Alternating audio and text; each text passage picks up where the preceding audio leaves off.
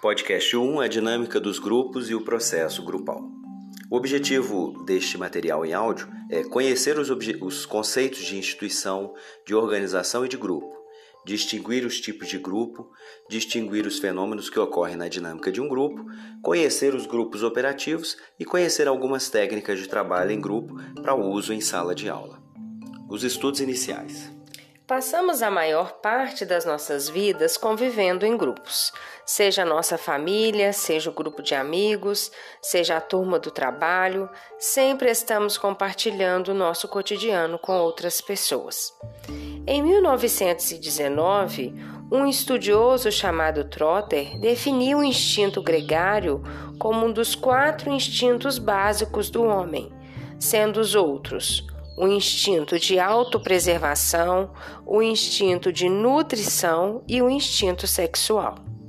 O instinto gregário seria aquele que nos faria procurar viver sempre em grupos, como uma forma, conforme a explicação darwiana, de tornarmos-nos sempre mais resistentes à seleção natural. Para a psicologia, o estudo dos grupos é um dos seus temas fundamentais ao ponto de existir um ramo chamado psicologia social. A preocupação da psicologia com o estudo dos grupos começa com os estudos da chamada psicologia das massas, que tentava compreender fenômenos coletivos.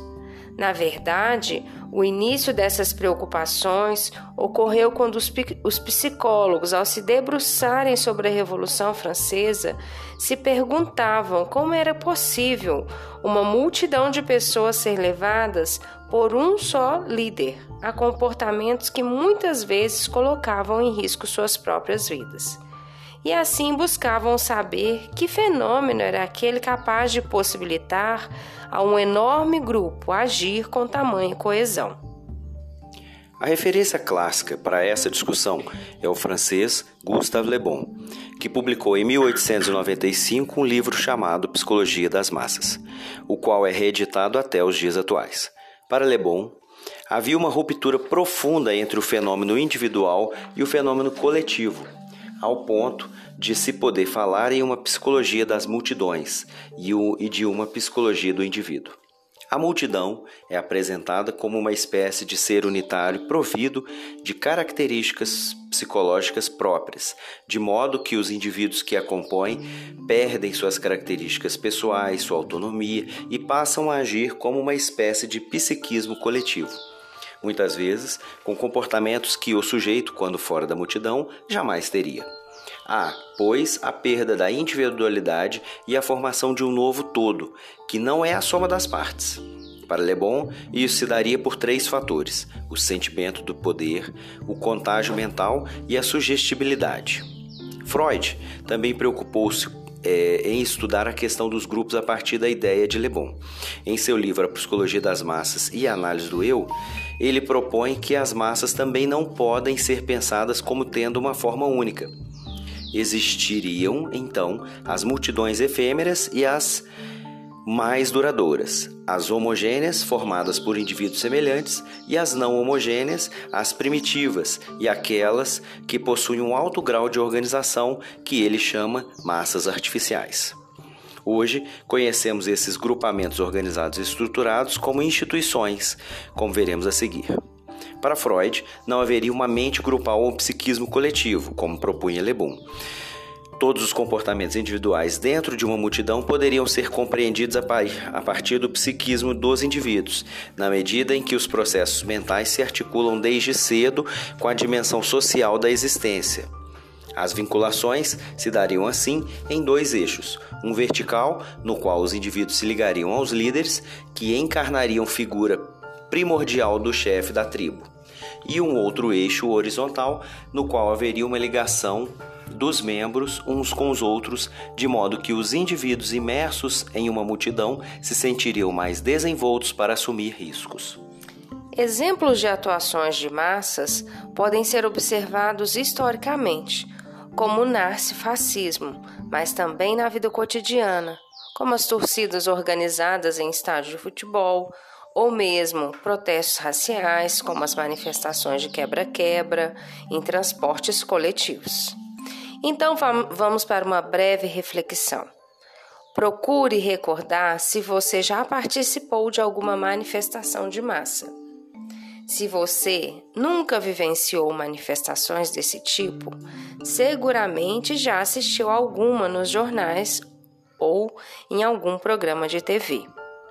Então reflita: quais foram os seus sentimentos nesse momento ou quais foram os sentimentos das pessoas envolvidas naquele movimento, naquele momento? Parte 2: As instituições, as organizações e os grupos. Retomemos agora a questão inicial.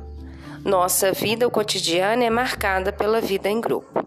Para que possamos viver em grupo, são necessárias certas regras, combinações e acertos. Tomemos como exemplo a rotina do nosso trabalho. Saímos de casa em uma determinada hora e vamos a um ponto de ônibus. Sabemos que este passará em uma certa hora que nos permitirá estar no trabalho na hora precisa. Para que isso aconteça, ou seja, para que nós tenhamos tranquilidade de esperar o ônibus, sabendo que ele virá, foram necessários alguns acertos e combinações, que no caso ocorreram sem que nós precisássemos intervir. Chegando ao trabalho, esperamos encontrar a porta aberta e o espaço organizado para que iniciemos nossas tarefas. Sabemos também que vamos encontrar os nossos colegas.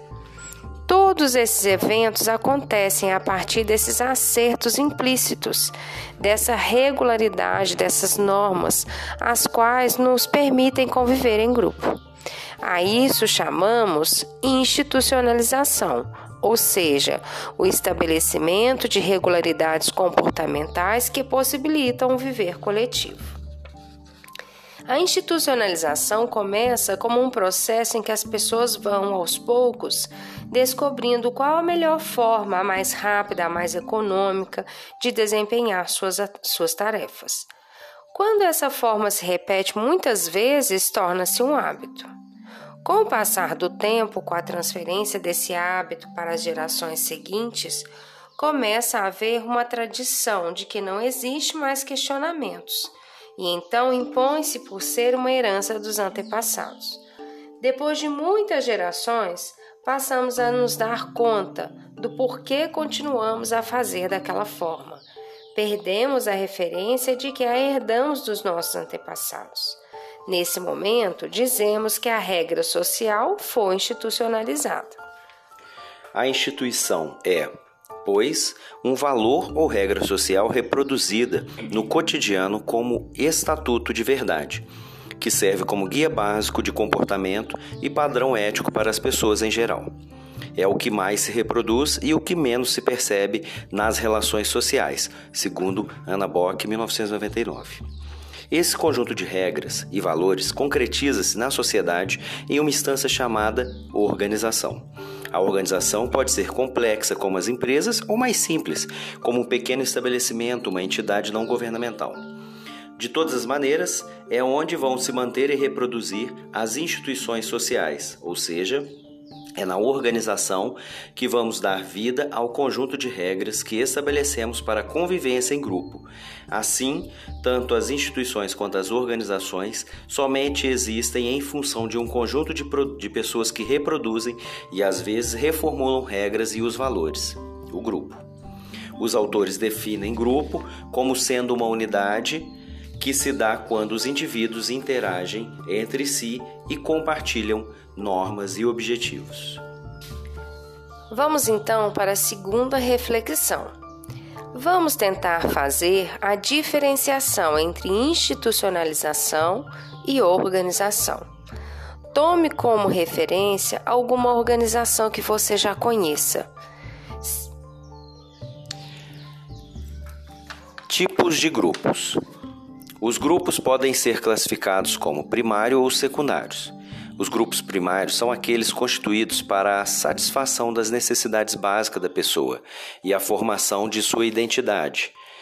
Caracterizam por fortes vínculos afetivos interpessoais e uma hierarquização de poder.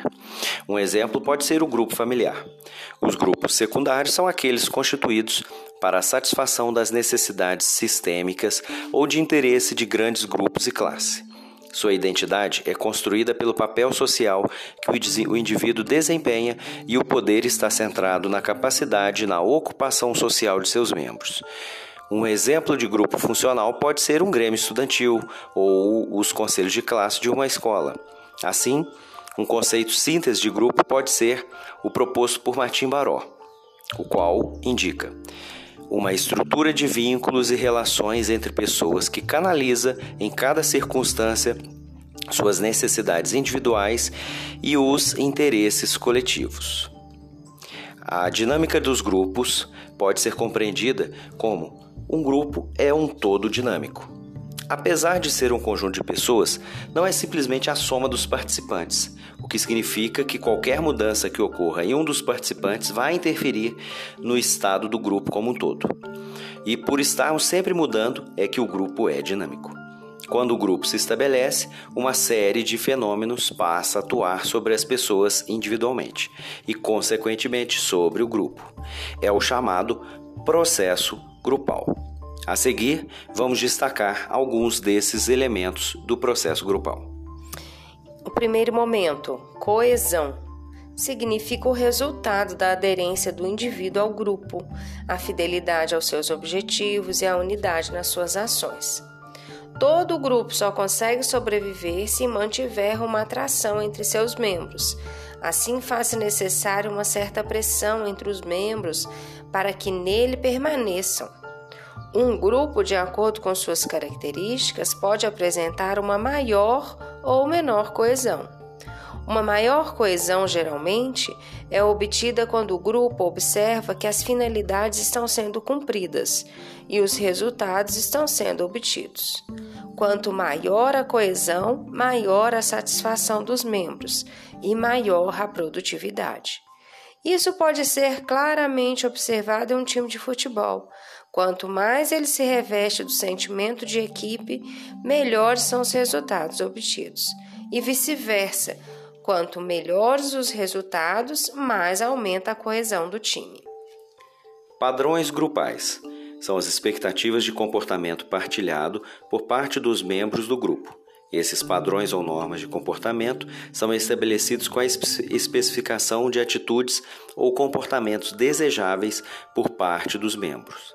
A partir disso, estabelece uma fiscalização por parte do grupo quanto ao cumprimento dessas normas, aplicando-se sanções aos que não as cumprem. Esses padrões muitas vezes não são explicitados, mas espera-se que o indivíduo, ao ingressar no grupo, os perceba. Por exemplo, não é necessário ressaltar para um membro de um grupo de jovens católicos que ele deve comparecer à missa, pois isso está implícito. Terceiro fenômeno: motivações individuais e objetivos do grupo. Estes são os elementos que estão relacionados com a escolha que cada indivíduo faz quando decide participar de um grupo e são importantes para garantir adesão. Uma pessoa geralmente escolhe participar de um grupo a partir de suas motivações pessoais, sejam motivações referentes ao objetivo dos grupos, sejam atrações exercidas por membros daquele grupo. É importante observar as respostas que o grupo dá a essas manifestações individuais, as quais até podem ser admitidas, desde que não interfiram nos objetivos centrais do grupo que sempre prevalecerão. Quanto mais o grupo zela pela sua coesão, menos manifestações individuais serão toleradas. Uma manifestação individual que atente contra, contra os objetivos do grupo serão punidas com a exclusão daquele membro. Item 4: Liderança. A habilidade do líder para motivar e influenciar o grupo produz efeitos na atmosfera deste. O grupo pode-se desenvolver-se em um clima democrático, autoritário ou relaxado, dependendo da vocação do grupo e de lideranças que viabilizem essa vocação. Assim, por exemplo, um grupo cujos membros acreditam que a melhor forma de organizar as relações é autoritária vai necessitar de um líder autoritário, que, por, por sua vez, reforçará a atmosfera autoritária dentro do grupo. Um dos grandes estudiosos da questão de liderança foi Kurt Lewin. Para ele, os grupos democráticos tinham mais eficiência a longo prazo, enquanto os autoritários tinham uma eficiência imediata.